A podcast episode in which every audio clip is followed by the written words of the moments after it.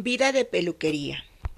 Era de noche, las nubes iban bajas, veloces, encendidas. Caminé por ese mar de póstigos clausurados, pensando en la ruta cortada, en los rumores que el piquete se había levantado, que seguía hasta ese lunes o hasta el otro o el siguiente. No importaba, podía estar ahí o haberse ido. El tiempo era un río inmóvil, igual un río de piedra. Llegué a la casa de Pedro Beltrán y toqué timbre. Hubo pasos, roces, ruido de animales. Fuera, quédate quieto, quédate ahí, te digo. Pedro abrió la puerta y el viento arrastró hojas y polvo hasta la garganta de esa casa oscura. Usaba un pullover con el cuello redondo y estirado. Vamos, vamos, esta casa está hecha un desastre con estos bichitos. Me llevó lejos de la puerta dejando atrás un coro de ladridos. Nos fuimos corridos por el viento, protestando como dos cómplices viejos, dos señoras, flotando en ese olor que me gustaba, el olor de Pedro. Llegamos a un coqueto quincho de club de sindicato, en el que se comía y se bebía un asado a lo grande. Alguien cumplía años y había dos o tres mamitas con sus nenes, varias maricas salvajes, algunas nuevas en el pueblo, y un petizo moreno de manitos ásperas que insistía en bailar cumbia. Nadie hablaba del piquete y de la parrilla, no dejaban de salir trozos de pollo que todos comíamos con las manos. El mundo era, por un rato, un lugar plácido, cálido, feliz. Al otro lado de la mesa estaba Pedro Beltrán, y a mi lado un hombre enorme, joven, con un peinado de mujer. No tengo un look a Graciela Fernández. ¿Me hijide con este pelo? dijo acomodándose los anteojos. Te digo que si acá hubiera una presidenta mujer, salimos adelante, porque la mujer es a cara de perro, el hombre no. Al hombre lo compras con cualquier cosa. El tipo se llamaba Jorge Salvatierra y estrenaba ese peinado de rulos y flequillo que cada tanto acomodaba con un ademán de un dedo solo, muy señorita. Se lo había hecho él mismo, era peluquero. ¿Y vos qué harías si fueras presidente? preguntó alguien.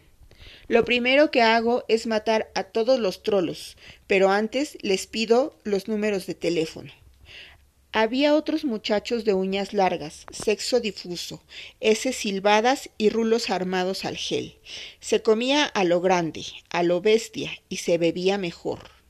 La verdad, me siento halagado con la panza que tengo, decía Jorge Salvatierra, porque en Buenos Aires se ve tanta gente comiendo que los tarros de basura, y acá todavía podemos seguir comiendo comida de un plato. ¿Cómo está todo allá, nena, por Buenos Aires? Igual, acá lo que se ve de allá es todo por la tele.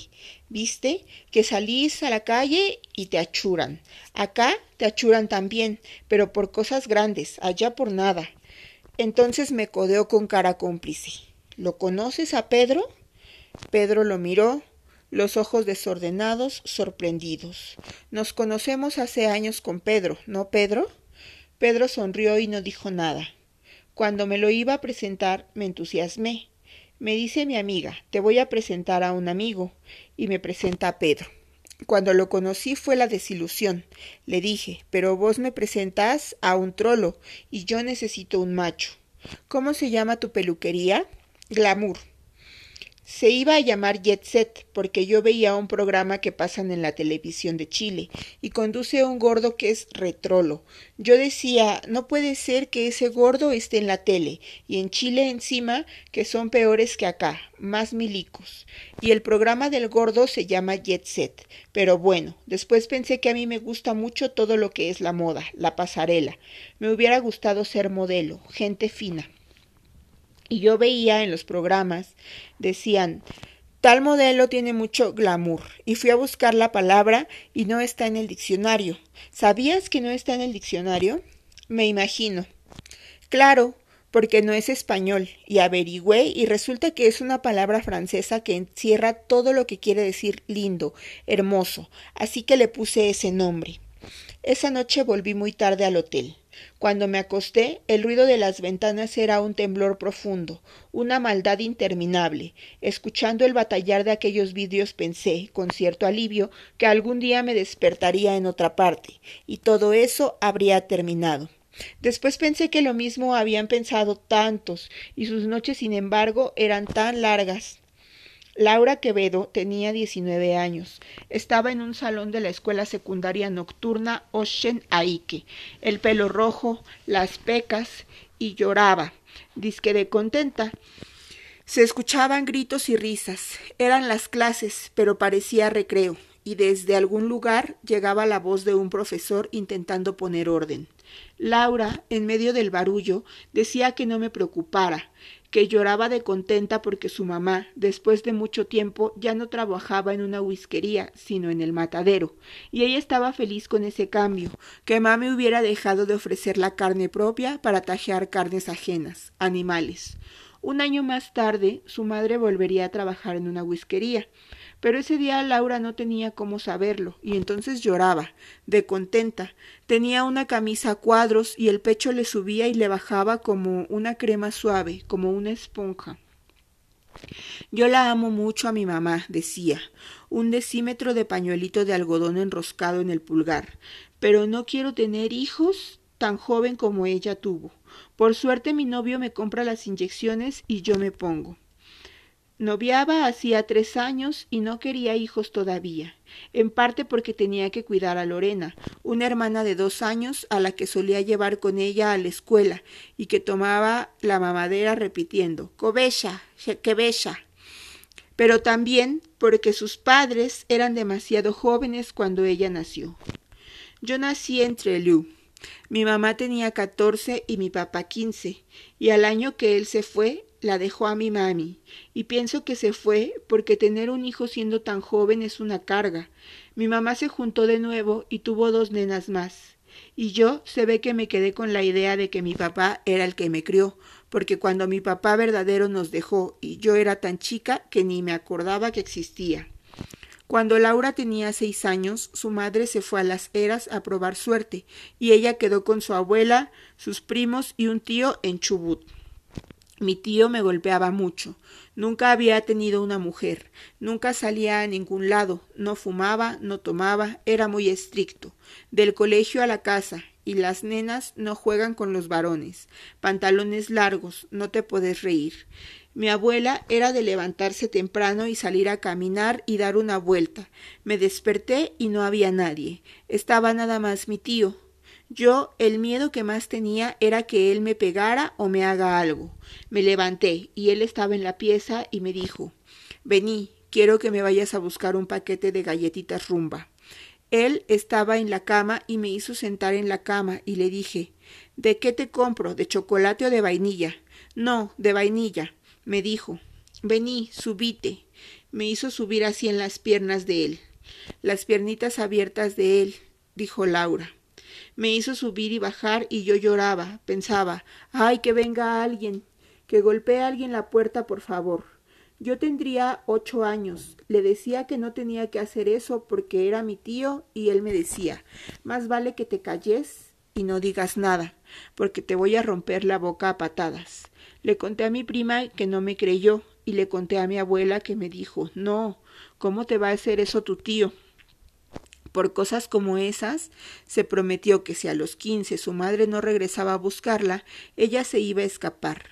Tenía once y medio cuando una madrugada, volviendo de un casamiento con su abuela, vio a una mujer quieta en el umbral, en sombras de la casa, y sintió pánico. Pensé que era mi tía que se venía a llevar a mis primos y yo me quedaba sola en esa casa con mi abuela y mi tío. Era su madre. Fue el día más feliz de mi vida. Así que agarré a mi mamá y le dije vámonos. Con lo que tenía puesto me puse tan contenta, tan contenta. Después me puse a pensar en mis primos, en qué les pasaría ahí, en esa casa. Pero pensé, si no me salvo yo, no me salva nadie, y me fui.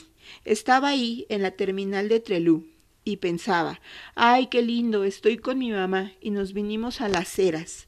No fue fácil. Ese equilibrio difícil con que el pueblo tolera sus propios márgenes, esa mezcla de asombro y de prejuicio, de orgullo y crítica por las mismas cosas. Azotó a Laura en plena cara. En el colegio le hacían mofa de la madre nocturna, pero ella prefería cualquier cosa a esa abuela y aquel tío. Recién a los dieciocho años supo que su padre era otro y que vivía entre Lu. Mi mamá me dijo que mi papá era otro, y yo dije, bueno, por lo menos conocerlo, así que fui, lo conocí y todo bien, pero su señora es muy celosa, quizá piensa que voy con la intención de pedirle plata, aunque yo quería conocerlo nada más, saber cómo es mi padre. No voy a estar toda la vida con que no tengo papá. Él me quiso comprar ropa, pero yo le dije no, yo no me llamo un par de zapatos. Después yo iba a ir a pasar las vacaciones de invierno entre Lu, pero él me mandó una carta, me dijo que a su casa no fuera porque su mujer lo había amenazado. Así que fue a Trelú, pero a él no lo vi. De esa vez no tuve más relación, porque yo digo, ¿quién es el padre? Él es el padre. ¿Qué tengo que andar cuidando yo de esas cosas? Escribiéndole, pidiéndole, por favor. No sé, será por la vida, diciendo mal y pronto, podrida que tuvo. Que pienso que no me gustaría traer a un hijo y darle una vida así como la mía. Mi mamá tuvo que trabajar en esto para darme un plato de comida, y yo pienso, ¿por qué no somos una familia como todos? Su papá, su mamá, su casa, no. Mis hermanos andan por un lado, mi papá no sé dónde, mi mamá acá. Laura subía y bajaba ese pañuelo, del pulgar a sus ojos, de sus ojos a la falda, de la falda a sus ojos. Mi mamá siempre me dijo que haber nacido yo fue lo más lindo que le pasó, pero yo le digo no fue lo más lindo, porque te arruiné todo, te arruiné tu juventud, hice que su novio la dejara muchas cosas. Entonces, por un lado pienso que yo no tendría que haber nacido, y por otro lado pienso que sí, tengo que haber nacido porque como estoy con mi mamá, siento que la cuido, que está más segura. Y entonces apartó el decímetro cuadrado de tela y dijo, dura, como quien advierte. Pero yo nunca pensé en matarme, ¿eh? Siempre tuve en la mente de decir, pucha, ¿por qué nací? No tendría que haber nacido, pero nunca tuve en la mente pensar, me voy a matar, como hicieron todos esos chicos que se mataron acá. Yo tengo una amiga que la perseguían mucho porque decían que se había querido ahorcar. Acá los comentarios corren en cinco minutos. Decían que el hombre mío eh, y el de ella estaban en una lista de una secta, pero yo nunca creí eso de la secta. Yo digo que cada uno que hizo eso debe haber tenido algún motivo. Pero no creo que yo llegue al punto de querer matarme, porque con todas las cosas que me pasaron, yo tendría que estar recontramuerta, recontramuerta, dijo Laura, y después se sonó un poco. Esa noche el restaurante a mi manera estaba repleto de petroleros que de a ratos gritaban y de a ratos miraban televisión. A mi manera es, junto al del Hotel Suyay, uno de los dos mejores restaurantes de las eras. Cualquiera que pueda permitirse una cena allí roza la categoría de profesional o es de YPF. El restaurante no es gran cosa, no pasaría de modesta cantina en otro lado, pero el pueblo, como todos los pueblos, tiene sus prejuicios y sus castas. Nadie lo dice en voz alta, pero hay yepefianos y resto del mundo, y los yepefianos comen en restaurantes como esos, viven en un barrio especial, en casas especiales, tienen autos especiales y conservan el esquema familiar más tradicional que imaginarse pueda. Esposa, ama de casa, esposo que trabaja, hijos al colegio, sus hijas no quedan embarazadas a los doce años. Los maridos no destrozan a golpes a sus esposas, sus hijos de quince no se inyectan vino tinto. Los demás, el resto del mundo, tienen poco de algunas de esas cosas, demasiado de otras, y las dos partes se miran con bastante rencor y no poco desprecio.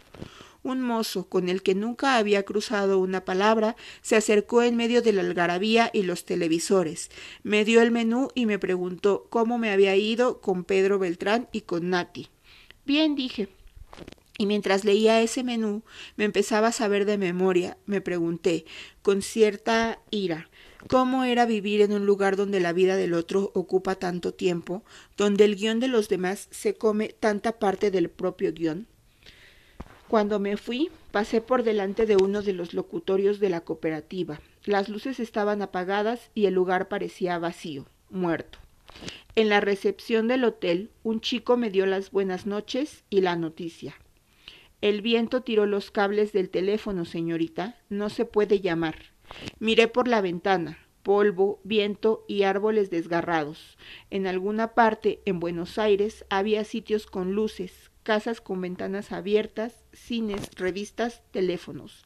Pero todo eso quedaba en un lugar inexistente, el norte, lejano norte. Y esa noche, ahí en las eras, caía la noche sobre el mundo entero. Era viernes, estábamos acodados en la barra de gigante, la bailanta. Pedro usaba babuchas de raso, plataformas, pintalabios, brillo. Habíamos caminado hasta ahí del brazo sin hablar, en medio de un viento helado, ante el que sus pantalones parecían una afrenta, una provocación. Mira que acá la gente toma mucho, me había advertido antes de entrar, y ahora estábamos en la barra, tomando y mirando cómo tomaban todos. Cada tanto un cuerpo resbaloso nos empujaba, nos arrastraba, y después volvíamos a acodarnos, a mirar. Yo había estado en muchos carnavales, pero nunca en uno como ese. La música se pegaba al cuerpo, a los oídos. Era una baba, un chorro caliente e invasor, muy prepotente. La cerveza se servía de a litro, literal. El contenido de una botella se vertía dentro de un vaso del tamaño de un balde chico, y eso solía acabarse rápido. Vi a uno tomarse dos en lapso corto, y después otro más, y después otro, hasta que perdí la cuenta. La pista ardía y de todos los rincones brotaban música y borrachos. Los baños de mujeres no tenían puertas, de modo que las chicas se tapaban mutuamente el vomitorio y las meadas de mamut a que las obligaba la cerveza. A las cuatro llegó Jorge Salvatierra. Venía de un bautismo. Hoy está tranquilo, nena, tenés suerte, dijo mientras miraba alrededor y una amiga morocha se aferraba a su costado y gritaba que no era alcohólica sino borracha. Yo no soy alcohólica, soy borracha, pero no me desubico porque tengo un nene, tengo un nene yo. ¿Cómo? Que tengo un nene yo. Me quedé embarazada a los trece, de un yepefiano. Imagínate, cuando le dije a mi vieja que era de un yepefiano, gritó, ¡La lotería! pero dijo algo, movió la boca pero no lo escuché. El mundo hervía, todos saltaban, los baños rebosaban de líquidos extremos. Venite mañana a casa, corazón, me gritó Jorge. Así te muestro mi peluquería. Ahora no se puede hablar. Cuando me di vuelta, Pedro ya no estaba. Era más de la una de la tarde cuando salí del hotel hacia la casa de Jorge. No había nadie en la calle. El viento sumergía la ciudad en un velo triste de polvo. La peluquería Glamour no tenía cartel, pero era fácil de encontrar. Estaba en la avenida Perito Moreno y era la única ventana que permanecía abierta. Golpeé un rato o toqué el timbre, hasta que una voz estrangulada preguntó ¿Quién es? Leila. Con aires de Gloria Swanson, la voz dijo Ay, corazón, discúlpame, me arreglo y te abro. Jorge tenía cara de resaca y los dos ganchitos de metal en el pelo, de los que usan las mujeres para atarse ruleros. Pasá, nena, tomemos mate. Era sábado, el despertar de un día agitado. En el cuarto del frente, donde funciona la peluquería, la luz entraba a chorros mojando las baldosas del piso, donde brillaban algunas hebras de pelo rubio, negro, colorado, los restos de la obra de Jorge, de su arte peluquero. Había un secador de pelo color rosa, un espejo, sillones, una mesa con revistas. Atrás, un recinto de madera que se usaba para lavar, enjuagar, decolorar. Al otro lado de un pasillo, en un cuarto solo para pocos, una de las paredes estaba empapelada con fotos de muchachos erectos, traseros tensos, penetraciones imposibles, penes, carne, cuero negro y pliegue rosa. Jorge me llevó hasta ahí. Me paró delante y me preguntó ¿Te gusta? Divino, le dije, divino. ¿Qué vas a hacer, nena? Me gustaría tenerlo a Brad Pitt, pero me tengo que conformar con eso. Mis amigos y yo somos maricas pobres de las eras. Por un pasillo lustrado, lustroso, me llevó a la cocina. A mí me dicen, sos tan afeminado, y le digo, no, no soy afeminado, me gustan los varones, porque dentro de la palabra hombre entran las mujeres también, y a mí no me gustan los varones. La cocina tenía pocas cosas y cada una tenía su lugar y su limpieza. La hierbera en la mesada, el mate en su alacena, la pava reluciente, la servilleta a cuadros. Yo antes era histérico de la limpieza, pero después me dio un problema en la columna y pensé, mira, si me quedo paralítico y me dije no, la vida no es esto, andar fregando, mejor disfruto, por eso ahora no soy tan histérico, yo te limpio, pero tampoco es que te ando atrás de la amiguita. ¿Te gusta dulce el mate? Golpearon a la puerta. Jorge me miró con alarma fingida, divertido. Llegaron las clientas, vení. Así ves cómo les dejo los pelos mientras charlamos. Jorge Salvatierra había nacido en Tucumán, 37 años atrás. Se había criado en Sierra Grande y en Trelú. Tenía cuatro hermanos y desde que a los seis se había enamorado de su vecino, rubio y grandote, sabía que lo suyo eran los chicos. Con mi vecino jugábamos a la casita y un día jugando a la casita terminé mal, viste, decía tirándole el pelo a una Madonna rubia sentada en la silla frente al espejo. Yo siempre hacía de mamá. Y mirad que yo me eduqué con los curas, y como me gustaban los varones, llegué a pensar que me tenía que ir a confesar con el Papa. Mirad qué pelotudo. Su padre se llamaba Mario Ramón y su madre Argentina Livia, hija de un árabe al que Jorge era idéntico, salvo en un detalle. Su abuelo había tenido siete esposas. Soy calcado de él, pero siempre digo que si se levanta de la tumba se muere de nuevo, porque el nieto que más se le parece, en vez de siete mujeres, quiere siete hombres. Me acuerdo que una vuelta me quedé solo en mi casa. Mis viejos se fueron, no sé dónde, y empecé a encamarme con el vecino de enfrente, que era el hijo del tornero. Nunca me voy a olvidar. Era bruto como un arado. Yo siempre un ojo para elegir. Es el karma que me puso Dios. ¿Qué karma? Que además de la cruz que llevo, que es ser trolo, encima me enamoro de borrachos. Será por todo lo que pasé con mi viejo. Papá tomaba y no se la agarraba con nosotros, se la agarraba con mamá. Pero un día mamá se rebeló y le tiró con una olla de agua hervida que estaba por hacer puchero, que si él no se hace para atrás lo deja como un pollo. Y ahí papá se fue y no volvió por un mes. Cuando volvió había cambiado, se ponía borracho pero no pegaba, y mamá ya estaba que si le tocaba un pelo le iba a partir una olla en la cabeza. Entre Lu, porque ya era más que adolescente y necesitaba dinero, empezó a trabajar en un frigorífico de pescado, pero no vio en ese río de escamas y de hielo un futuro para él. Yo veía que la gente grande llevaba toda una vida trabajando ahí y no les quedaba nada. Entonces yo dije, de acá me tengo que ir. Había estudiado en un instituto de peluquería y maquillaje y dije, bueno, listo, hago peluquería. Ahí en la pescadería había una chica que estaba enamorada de mí, y ella creía que dándome una mano por ahí tenía una chance, porque hay muchos que son bisexuales, viste, pero a mí no me pasa eso, yo soy puto puto. Igual ella me presentó a un amigo que me ofreció lavar el pelo en su peluquería, así que fui. Un día me dijo que otro peluquero venía a las eras, porque no había peluquerías, y dejé todo y me vine. Después me independicé, y desde entonces estoy diez años. Lo feo acá es estar solo. A todo el mundo le digo, búscate un perro, la más fea, la más linda, el más feo, el más lindo, no importa. Si te quiere, quédate con él, pero no te quedes sola, porque no es bueno. Porque uno se hace grande y no tenés con quién compartir una ensalada, una película, ir a comprar. Igual para nosotros es difícil. ¿Nosotros quiénes? Nosotros los putos. En este pueblo no podés hacer una vida normal, vivir con alguien. Acá la mayoría de los trolos son tapados, ¿viste? Yo siempre fui un trolo que no encajó con los demás. Acá, enfrente hay una radio, FM Divina, y ahí hacíamos un programa que se llamaba Geishas éramos yo y otros trolos de las eras, cuando en el programa los otros hablaban de discriminación, yo decía, ustedes son unos tarados, porque yo entro a un lugar y listo, entré.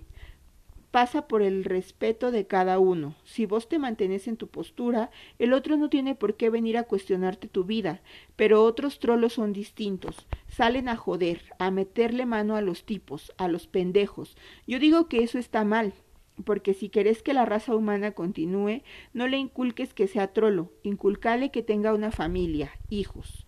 Pero, ¿vos crees que ser heterosexual es mejor? No, pero tampoco voy por ahí convenciendo a otros. Yo tengo acá un amigo que dice que le gustan los pendejos, que se los quiere voltear, pero que a él quiere que se le voltee un viejo. Y yo le digo que ¿qué pasa si un día me levanto a un sobrino tuyo y me lo volteo yo a él, y no tu sobrino a mí? ¿Te gustaría? Porque para vos es tu sobrino, pero para mí sería uno más del montón. No puedes hacerle daño a pendejos, le digo. Es la edad en que están definiendo todo. Si querés que haya hombres en el planeta, inculcale que sea otro hombre, no otro trolo. Yo siempre digo, a mí me va a coger el que yo quiera, pero a los demás trolos les da igual. Es como que tienen que poner un tipo más en la agenda. Conmigo no pasa eso, y por eso tengo tantos amigos varones, incluso hombres que nunca tuvieron un amigo trolo. Si vos respetás al que tenés enfrente, podés ser lo que vos seas y hacer la vida que te plazca. Los trolos salen y si ven un tipo se lo levantan y no les importa. Algunos han perdido amistades de años por una calentura de puto. Acá, en este pueblo hay muchos homosexuales, pero los únicos putos notorios somos los de afuera. Y ojo, que yo no voy a juzgar porque yo hice lo mismo. A mi casa he llevado a todos mis amigos, todos los trolos, uno más mujer que el otro, pero les digo, respeta la casa, la casa de mis viejos es sagrada para mí. Pero tus hermanos llevarían a sus novias. Claro, pero para papá y mamá es normal lo que ellos hacen. ¿Y lo que vos haces no es normal? No sé cómo lo caratulan ellos, pero para mí sería ponerlos en una situación difícil, porque yo sé que piensan. Papá piensa que mientras estés bien, hace lo que quieras, pero mamá no. Mamá toda su vida quiso que sus hijos fueran militares, y mira yo, que ni siquiera hice la colimba. Acá vos prendes la tele y ves un homosexual en cada programa, pero aún así la gente grande le cuesta cuando vos sos el hijo, el vecino. Igual, siempre dije que si muero y me dan la oportunidad de volver a vivir, elegiría exactamente esto, lo que soy. No cambiaría nada de nada. No sé si soy feliz. En mi condición, en mi elección de vida, es muy jodido. Por lo general la gente homosexual sufre muchísimo. ¿Quién no se ha intentado matar? Decime. No sé, ¿vos trataste? Jamás. Pero ¿y el resto? Tengo amigos que han intentado cortarse las venas, tomar pastillas, todo. Entonces una tapa de plástico golpeó la ventana y la mujer a la que Jorge estaba peinando sin apartar los ojos del espejo dijo Viento de mierda. Mira, acá el viento no le gusta a nadie, suspiró Jorge. Pero si no tuviese viento sería el Caribe, no sería la Patagonia. En el sur hay viento y en el centro de la tierra no. ¿En el centro de la tierra? Claro, Colombia, por ahí. A mí me parece bien, yo a esto no lo veo desolado. No se supone que esto sea los Alpes suizos y este Heidi corriendo con las cabritas. La Patagonia es árida, hay viento, hay pocos árboles y los pocos que hay son grises y no ves el verde. Y todo esto te da la pauta de que estás en la Patagonia. A mí me gusta, pero mi lugar en el mundo hubiera sido París. Yo creo que me quedaría ahí y me moriría ahí. Me encantaría ser modelo fina, como Tete Custarot. Carmen Yasalde, o ser modisto. Me encantan las telas. Me gustaría ser como Roberto Piazza, vestir a la mujer que vos la ves y ya sabes qué les puede quedar bien. Si ya con el pelo hago cosas que las mujeres me dicen, ¿te parece Jorge? Y yo sé que les va a quedar bien. Por ejemplo, una vez una señora tenía que ir a una fiesta con una tarjeta que valía como 30 pesos. Fue la gente más nariz para arriba de las eras. La señora tenía una cantidad de pelo impresionante, enrulado, y entonces le cambié el color. La puse de espaldas al espejo y estuve haciéndole brushing dos horas y media. Que después de hacer este brushing, te juro que hacerle el brushing a las otras era como hacérselo a una pelada. Y cuando la doy vuelta y la pongo mirando al espejo, ella no lo podía creer. Nunca le habían hecho un brushing así. Bueno, Ese día ella bailó muy acaramelada con su marido. El marido le metía la mano en el pelo, todo. Y así como ella, muchas. A mí la peluquería no es que me vuelva loco, pero me siento conforme con haber venido a las eras. Acá cualquiera viene que es alguien y acá yo soy alguien. ¿Y quién sos? El peluquero del pueblo, el más caro, el mejor. Afuera los árboles grises parecían hechos de plumas, de alas muertas, arañados por una fuerza con malas intenciones. Es raro este empeño, pensé. Allí donde la naturaleza renuncia y pone arbustos y unas piedras, el bicho humano se empeña en poner casas, escuelas, una plaza e insiste en tener cría. Cuando salí de la peluquería había una tormenta de tierra o de arena o de piedras, o era viento a secas y a mí me pareció una tormenta de todas esas cosas. La radio FM Divina estaba al otro lado de la calle. Allí, tiempo atrás, Jorge Salvatierra y algunos amigos habían hecho aquel programa Geishas.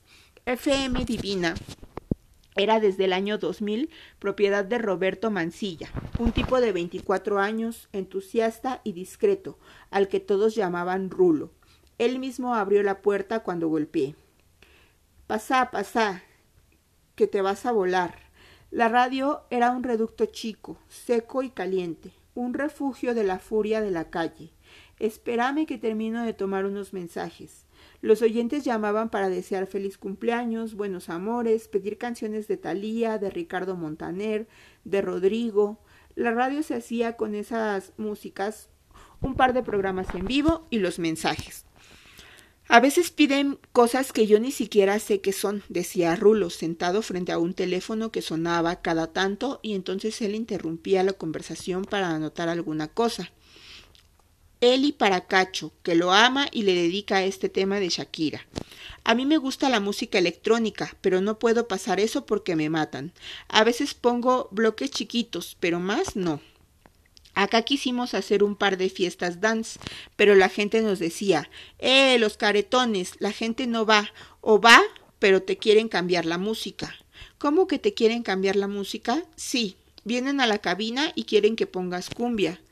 Por esos días, Rulo estaba ávido de noticias. Internet no llegaba masivamente a las eras y solo los empleados de algunas petroleras tenían la fortuna de poder conectarse desde su trabajo. Recién en 2004 se instalaron un cibercafé recargado, ocho máquinas, cuatro pesos la hora, y un par de computadoras en uno de los locutorios de la cooperativa que funcionan mal, peor y casi nunca. Pero aquella tarde, mientras hablábamos, Internet era ciencia ficción y tampoco llegaban revistas como Rolling Stone, los Inrocuptibles, de modo que Rulo estaba ahí, perdido, aislado y solo, y sin embargo firmé en su gusto por todas esas cosas. A los tumbos consigo una rolling en Gaza Gelú, pero la traen por pedido y es un lío. Y si no en Comodoro, pero yo no voy casi nunca. ¿Sabes si salió el disco de Moby o los Chemical? ¿Cómo se llama este que tocó el último Love Parade? ¿Sabes si va a tocar? Rulo se había mudado de Caleta Olivia a las Eras a una edad en la que no podía tener memoria, dos meses, pero de todos modos, cuando le pregunté si había nacido en las Eras, se apuró a decir que no. No, nací en Caleta, como si nacer en las Eras fuera algo más que un dato de identidad en un documento debajo de un nombre, no un estigma, sino un presagio. Se había separado tiempo atrás de su mujer, con la que había tenido un hijo, al que le había puesto un nombre muy común, se llamaba Hernán. Desde la radio tratamos de abrir un poco la cabeza, decía. Culturalmente, acá estamos muy escasos, entonces tratamos de ser un incentivo no a la droga, no a la discriminación. Con la gente gay hay un prejuicio tremendo y nosotros hicimos ese programa, Geishas, que estaba Jorge y otra gente y decían lo que querían, pero si acá te manejas con ideas transgresoras, creativas, terminas siendo un ignorante o un delirante a los ojos de la gente, que es súper prejuiciosa. Mira, con todos los muertos que hubo, que todo el mundo hizo oídos sordos, nadie hizo nada, y no sabes por qué hicieron eso, y sin embargo se dijo de todo, que la droga, que esto, que el otro, pero es inexplicable. Eran buenos pibes. Después fueron diciendo cosas que no eran, inventando, y como con eso todo. La gente es re prejuiciosa. Por eso me quiero ir. ¿Y dónde te irías? A Buenos Aires a trabajar en una disco. Me gustaría estar a la altura de un artista dance como Hernán Cataneo. El nombre de Cataneo no era en vano. Rulo había conocido a Hernán Cataneo, el DJ argentino, en 1997, cuando la música electrónica en el país era una rareza para pocos. A principios de los años 90, la epilepsia breve del tecno hizo un tímido y breve desembarco en la Argentina y después, como los cristianos en las catacumbas, los adeptos al dance siguieron rindiendo culto dispersos. Rulo de las Eras era uno más entre los adelantados que sabían qué cosa era el sello, Oíd Mortales, el único sello independiente dance y nacional nacido en 1991. Alguien capaz de entender la diferencia entre lo que hacían DJ Dero, Carlos Alfonsín o Javier Zucker, de admirar a Daft Punk y de distinguir entre algo tecno y una cosa house. Luchando contra la falta de recursos, la distancia y la inercia de las cosas, y siguiendo el aroma fuerte de su vocación, Rulo se anotó en 1997 en un curso de centro de asesoramiento al disc hockey, una institución fundada en 1979, la primera de Sudamérica en su tipo. El curso duraba seis meses y se dictaba en Corrientes y Medrano, a una cuadra del Mercado de las Flores barrio de Almagro, ciudad de Buenos Aires. 27 horas de omnibus desde las eras. Rulo tenía unos 19 años. Viajó solo y se quedó en una pensión de Belgrano con otros aspirantes a DJ que habían llegado de España, Chile, Brasil. Durante seis meses fue de lunes a viernes y con los sueños encendidos a este sitio donde acariciaba la oportunidad de su vida. Estudió ritmos, armonías, mezclas, le mostraron equipos, vinilos, lo llevaron a la Morocha y a El Cielo y a Pachá. Un día, uno de sus instructores le preguntó si ya había escuchado a Hernán Cataneo. ¿A quién? preguntó Rulo. Ese fin de semana un grupo de iniciados lo llevó a la morocha a verlo tocar. Y me morí. Era tan sutil, tan impecable, todo era tan fluido, tan increíble. Me invitó a la cabina y cuando terminó me dijo Tomá y me dio un cassette. Me había grabado el set entero. Me dijo, acá tenés, es para vos. Si te gusta esta música, tenelo. Se fue apretando el cassette en el bolsillo, pensando que todo era posible con una pequeña ayuda de los amigos. Tiempo después, cuando le dieron su diploma, Rulo descubrió que tenía el segundo mejor promedio de Sudamérica para ese año. El director del centro le dio la mano, lo felicitó y le preguntó si iba a regresar a las eras. Sí, no sé cuándo, pero no me voy a quedar mucho acá, contestó Rulo. El hombre le pidió que en todo caso no se fuera al día siguiente, porque alguien lo iba a llamar. Me imaginé que me iba a llamar él, pero no, me llamó Catáneo. Yo no lo podía creer, me llamaba a mí, ese monstruo. No solo lo llamó, lo invitó a su casa ese mismo día y estuvieron tocando hasta la noche. Cuando se fue de ahí, Rulo ya era otro, sabía qué quería hacer y en qué cosa ocupar el resto de su vida. Regresó varias veces a casa de Catáneo, pero un día, claro, tuvo que volver a las eras. Durante mucho tiempo, Rulo y Catáneo se mantuvieron en contacto. Cuando le compró la radio, el DJ salió en vivo, varias veces, por FM Divina. La vida siguió. Rulo se puso de novio y su chica se quedó embarazada. Cuando la ecografía dijo varón, él ya sabía. Lo llamé Hernán y le dije, Hernán, mi nene se va a llamar Hernán por vos. Siguieron los llamados y las charlas hasta que un día Catáneo se fue a vivir afuera, y Los Ángeles y Londres empezaron a quedar muy lejos del alcance de Rulo, que ni siquiera contaba con el recurso del correo electrónico y veía desde las eras como el único maestro que había tenido, su Jedi personal, Hernán el Grande, empezaba a esfumarse para siempre, hasta que finalmente se perdió. Pasaron los años, Rulo se separó y entonces en 2004 Internet llegó a las eras. En noviembre se las ingenió para conseguir la dirección de Hernán Catáneo y una tarde fue al cibercafé recargado. Cruzó los dedos y se encomió. Escribió un mensaje. Lo firmó Rulo y apretó send. Al otro día, en su bandeja de entrada, titilaba el nombre, Hernán Catáneo. Hizo doble clic y sintió que le volvían las ilusiones, todas juntas. Como si no hubiera pasado más de un día, Catáneo decía desde Londres, Hola, Rulo, ¿cómo estás? ¿Cómo está Hernancito? Una semana más tarde viajaba a Buenos Aires para ver tocar a Catáneo en Brahma Moon Park, un evento electrónico. Catáneo lo fue a buscar a la estación, almorzaron, conversaron. Cuando regresó a las eras, sintió que algo, alguna cosa, empezaba a estar en su lugar. Desde entonces no han dejado de escribirse, y Rulo le alcanzó a Catáneo en febrero de 2005 un demo por ver qué pasa pero aquella tarde de 2002, aquel día de viento y piedras en que lo conocí, Rulo anotaba sobre papeles sueltos mensajes de amor perdidos y no tenía la menor idea de cómo encontrar a Hernán Catáneo o comunicarse con él. No recibía revistas, no podía conectarse a Internet y me hablaba muy rotundamente de otra cosa.